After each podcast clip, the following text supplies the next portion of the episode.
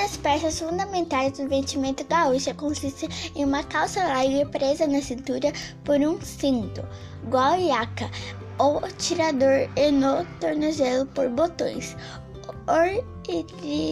Originária da Turquia, foi usada na Espanha após para os países da, do Prata. Foram, foram, porém, os comerciantes ingleses a introduzir a bombacha na América do Sul. A bombacha foi trazida como mais uma mercadoria do comércio mercenário dos ingleses. Começou a aparecer com a maior intensidade na época da Guerra do Paraguai, embora sem uso venha de alguns anos antes de, da guerra. Foi fardamento militar das tropas brasileiras. O uso da bombacha exige obriga obrigatoriamente camisa com mangas compridas.